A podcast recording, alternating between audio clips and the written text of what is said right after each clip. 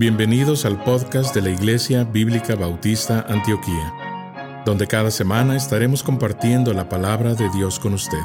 Si quiere conocer más de nuestro ministerio, le invitamos a visitar nuestro sitio web en www.ministerioantioquia.com. Oramos para que el Señor Jesucristo hable a su corazón por medio de este mensaje. La primera cosa que nos pasa cuando nosotros de verdad llegamos a conocer a Dios un poco más es que nos postramos ante Él, que es señal de sumisión.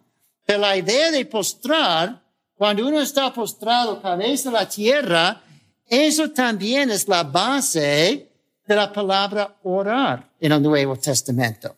Cuando uno se postra delante del Señor, y así es cosa de reverencia, es cosa de adoración, de respeto, cuando se arrodilla y no solo se arrodilla, pero se postra totalmente en el suelo.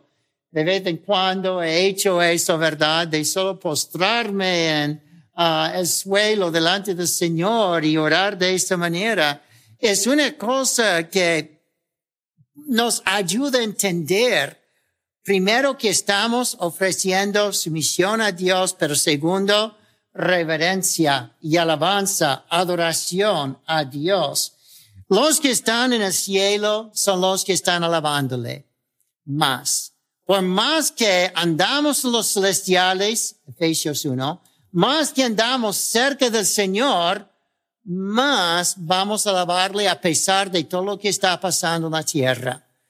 Todo eso está pasando a medida que pasa todo lo que está al fin de capítulo 10, lo que está pasando en capítulo 11 con el martirio de los dos testigos, lo que va a pasar en capítulo 12 con el reino del gran dragón, todo eso está pasando a la vez que en el cielo hay alabanza. No están preocupados de nada.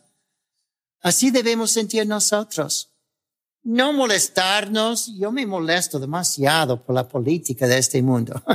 es que demasiado. Estoy leyendo algún artículo y me pongo nervioso. Muchas veces mi esposa, yo, yo estoy allí y ya empiezo a hacer un sonido y ella sabe que ese sonido probablemente es que estoy molesto de alguna cosa.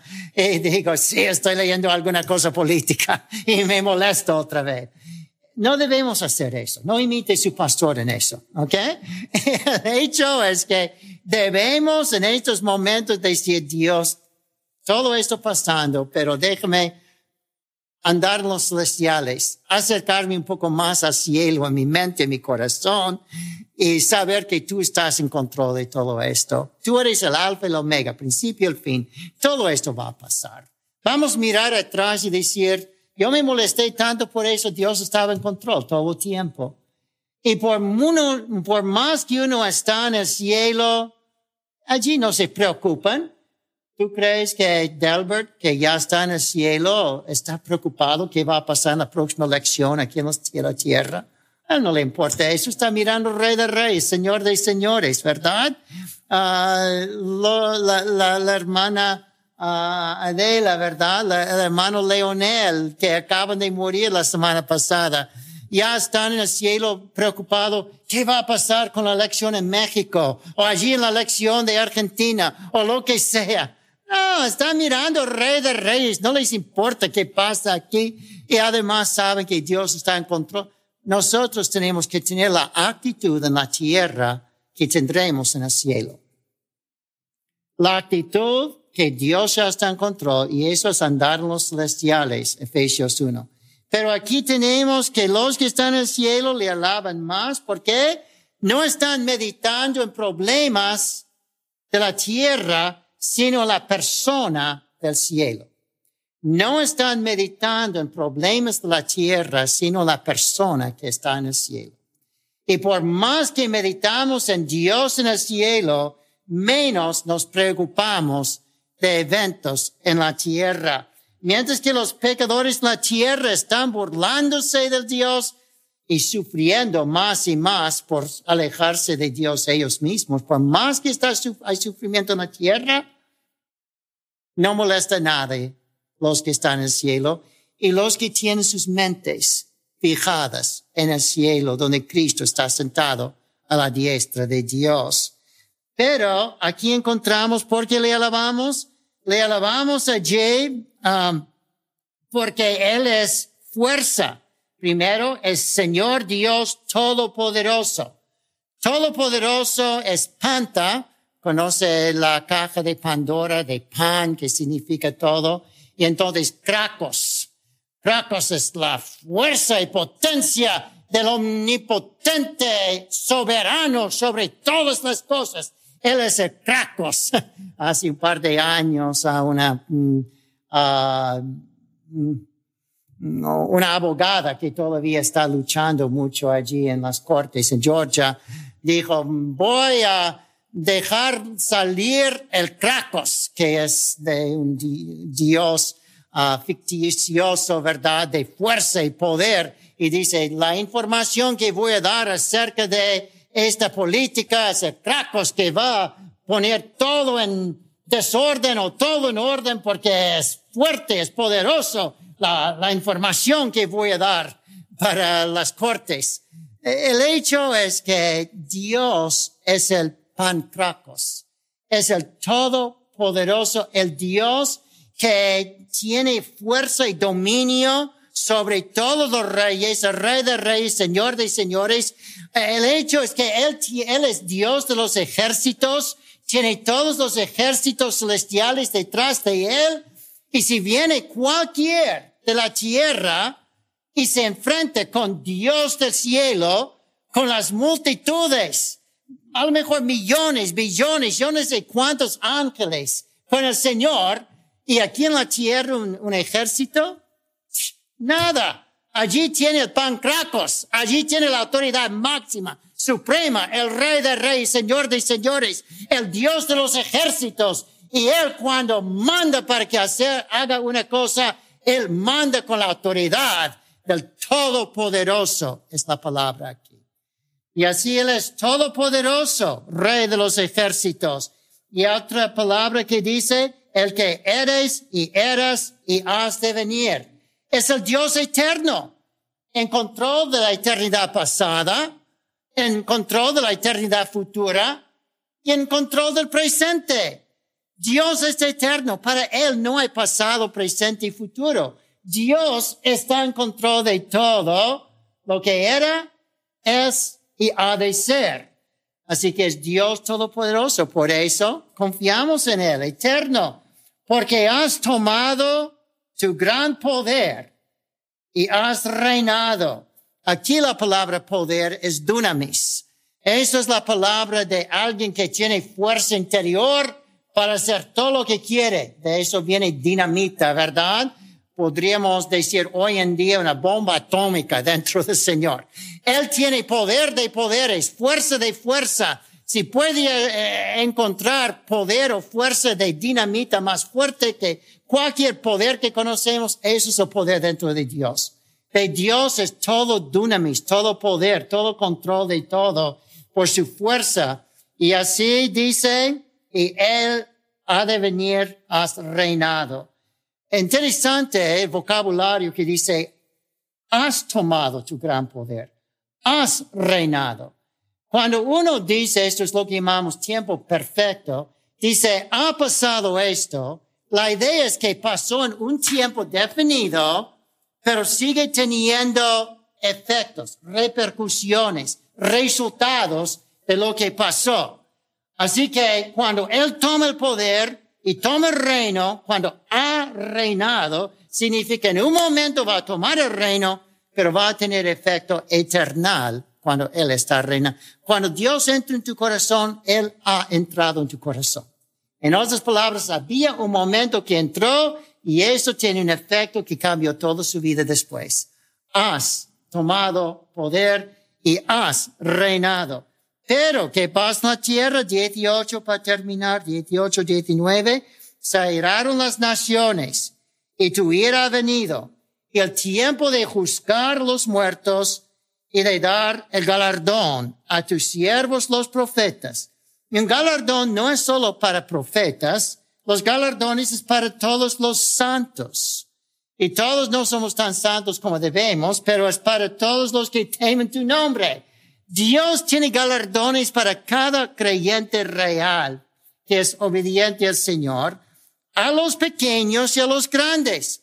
Los galardones y tronos no es solo para grandes, sino también para pequeños, en nuestros ojos pequeños.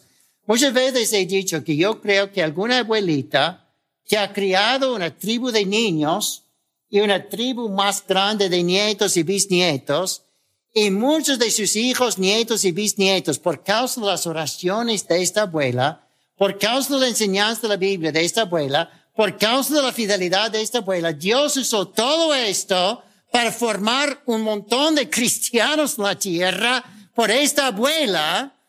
Puede tomar uh, la idea de Jonathan Edwards y su esposa. Estudia eso, busca una enciclopedia alguna vez uh, linaje de Jonathan Edwards después de sus nietos, bisnietos, no sé cuántos centenares de pastores y predicadores y mm, presidentes de universidades cristianas y uh, personajes políticos con una influencia buena en la política por, como cristianos, todos por causa de Jonathan Edwards y su preciosa esposa Muchas veces, a lo mejor la esposa de Jonathan Edwards, que ni conozco, ni recuerdo su nombre ahora. A lo mejor ella, una persona pequeña a los ojos de los hombres, ¿cuál solo una mujer? Llega a ser uno de los que tiene más galardones en el cielo por criar a sus hijos y nietos para la gloria del Señor. Grandes y pequeños tienen galardones en el cielo. Por eso, ¿por qué nos preocupamos de cositas que pasen aquí, como la tercera guerra mundial, será nada en comparación con el poder de Dios en el cielo.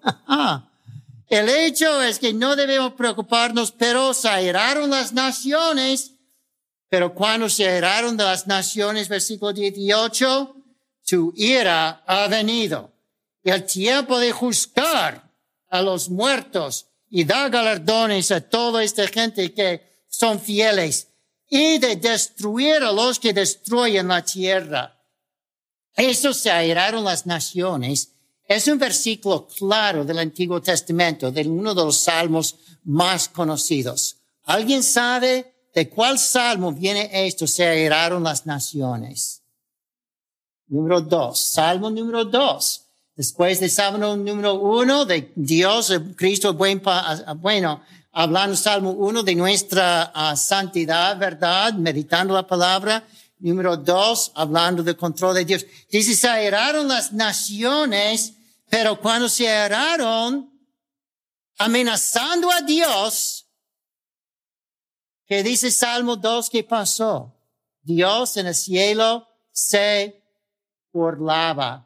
Él estaba riéndose de ellos. Estos ateos, la tierra, creen que me van a destruir a mí, creen que van a estorbar mi obra. El Todopoderoso, el Pantropos, el Duramis, ¿verdad? Poder de poderes, autoridad de autoridades, rey de reyes, se burla de ellos. Porque Él está en control de todo eso. Cuando se burlan de Él, Él se burla de ellos, ¿verdad? Y les juzgará puesto que no quieren ser sus siervos. Pero nota, Él murió para salvarlos. Dios no quiere la muerte de los impíos. Él no quiere la muerte de ningún político en absoluto. Él murió para perdonar sus pecados. Dice Romanos 8, nosotros mostramos amor a lo mejor en arriesgarnos por un amigo, pero Dios muestra su amor para con nosotros en que siendo aún pecadores, Cristo murió por nosotros. Y no solo por nuestros pecados, primera de Juan 2, sino por los pecados de todo el mundo. Hasta indica en la Biblia que murió por los pecados de Judas y todos los falsos profetas. Él pagó por los pecados de todos.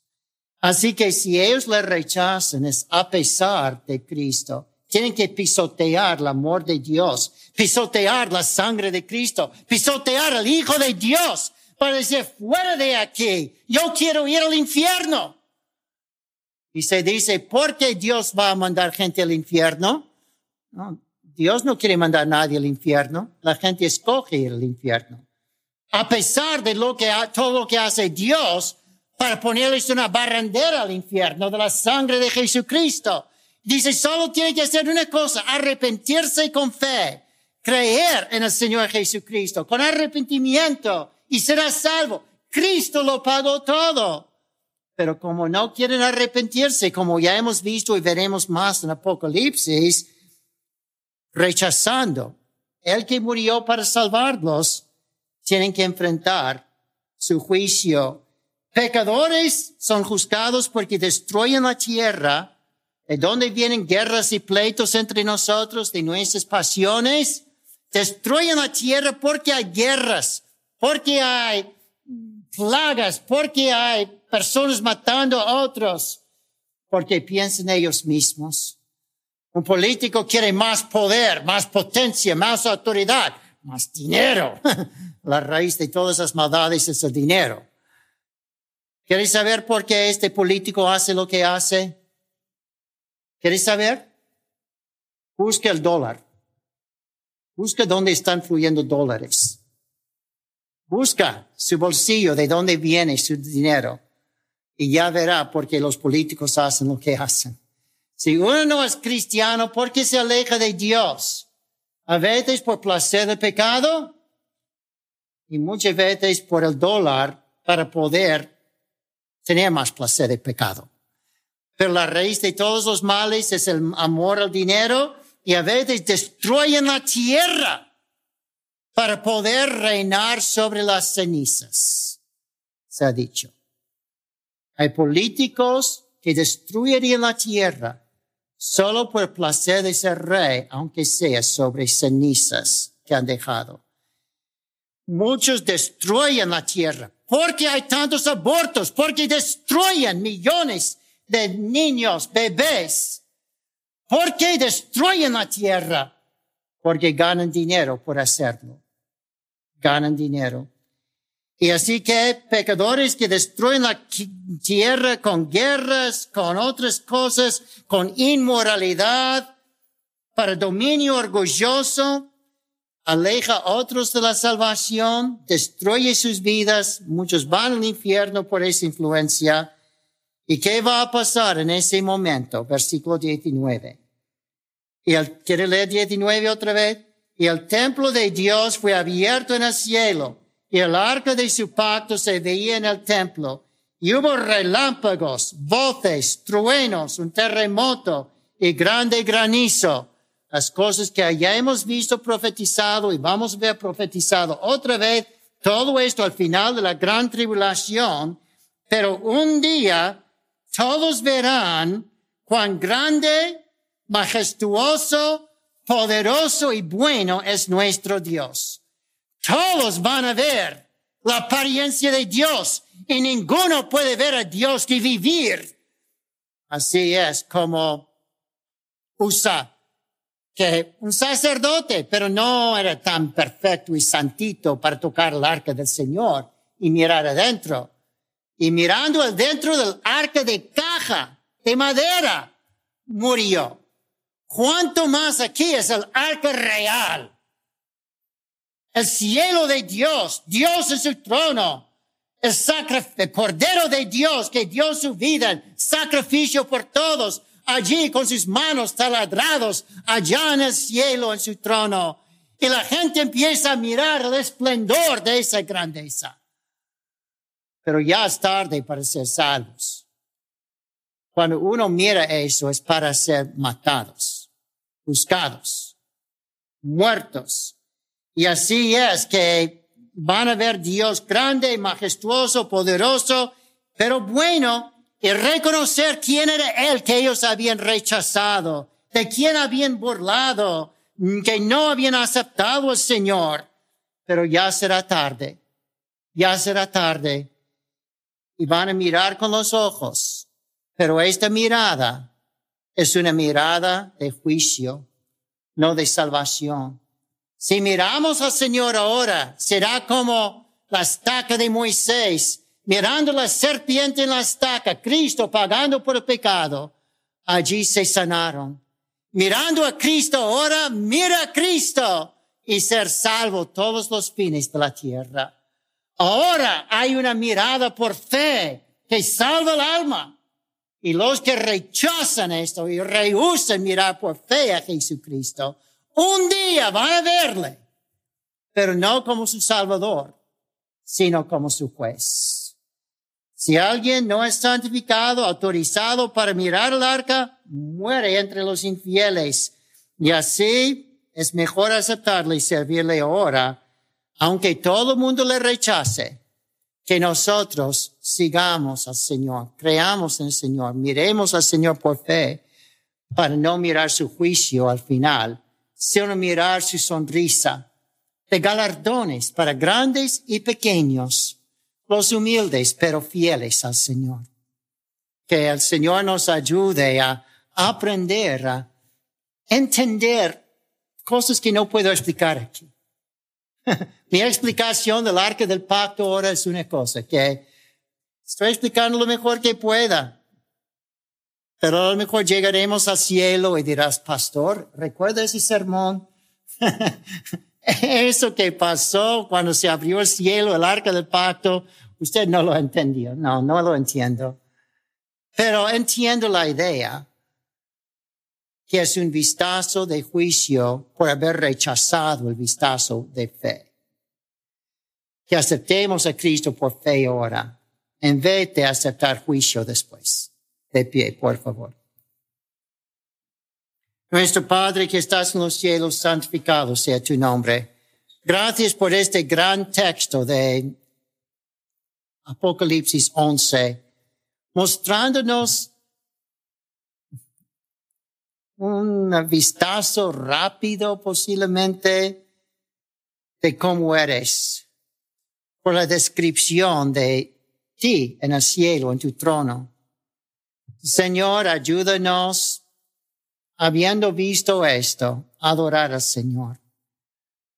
Caer en sumisión al Señor y caer en oración, alabanza, adoración, mirando estas cosas sabiendo que hay querubines con grandes voces, hay ángeles alabando al Señor, hay multitudes de creyentes, los 24 ancianos alabando a Dios en el cielo. Ayuda esto a inspirarnos a nosotros.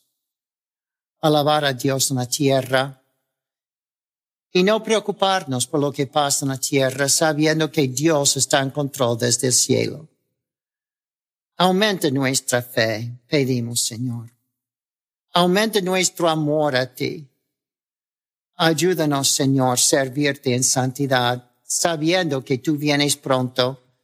Tu venida será rápido.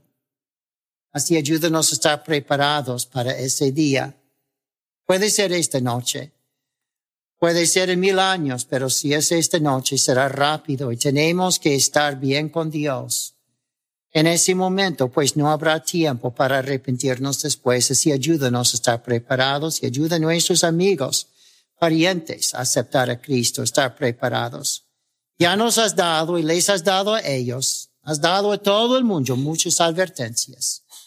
Ayúdanos no hacernos sordos, pero tener oídos para oír lo que el Espíritu dice a los creyentes en las iglesias.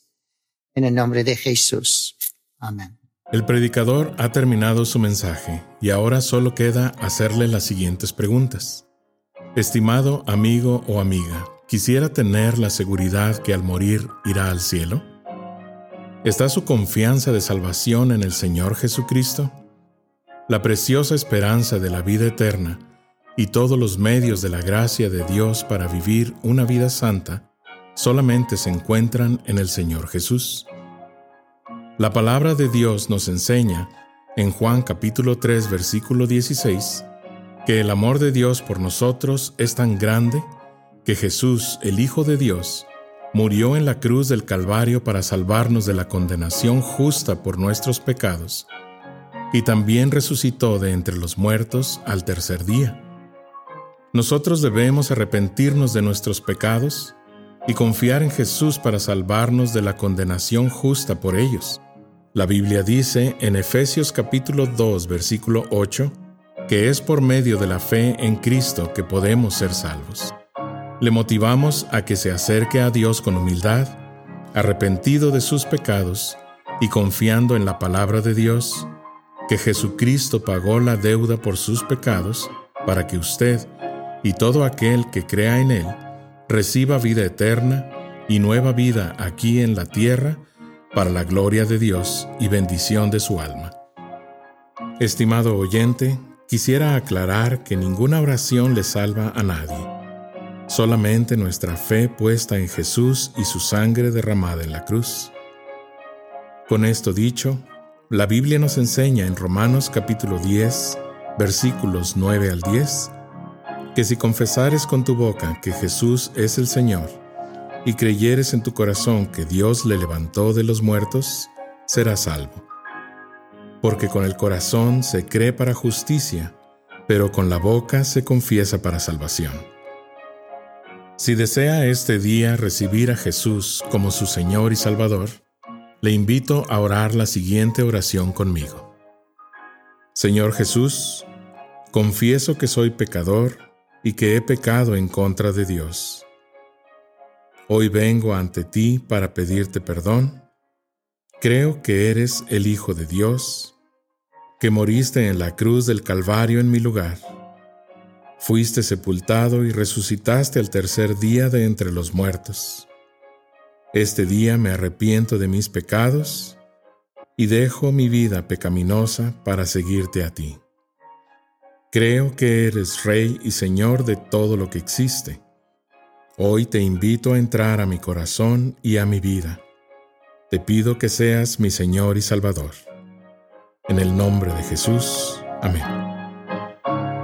Gracias por sintonizarnos.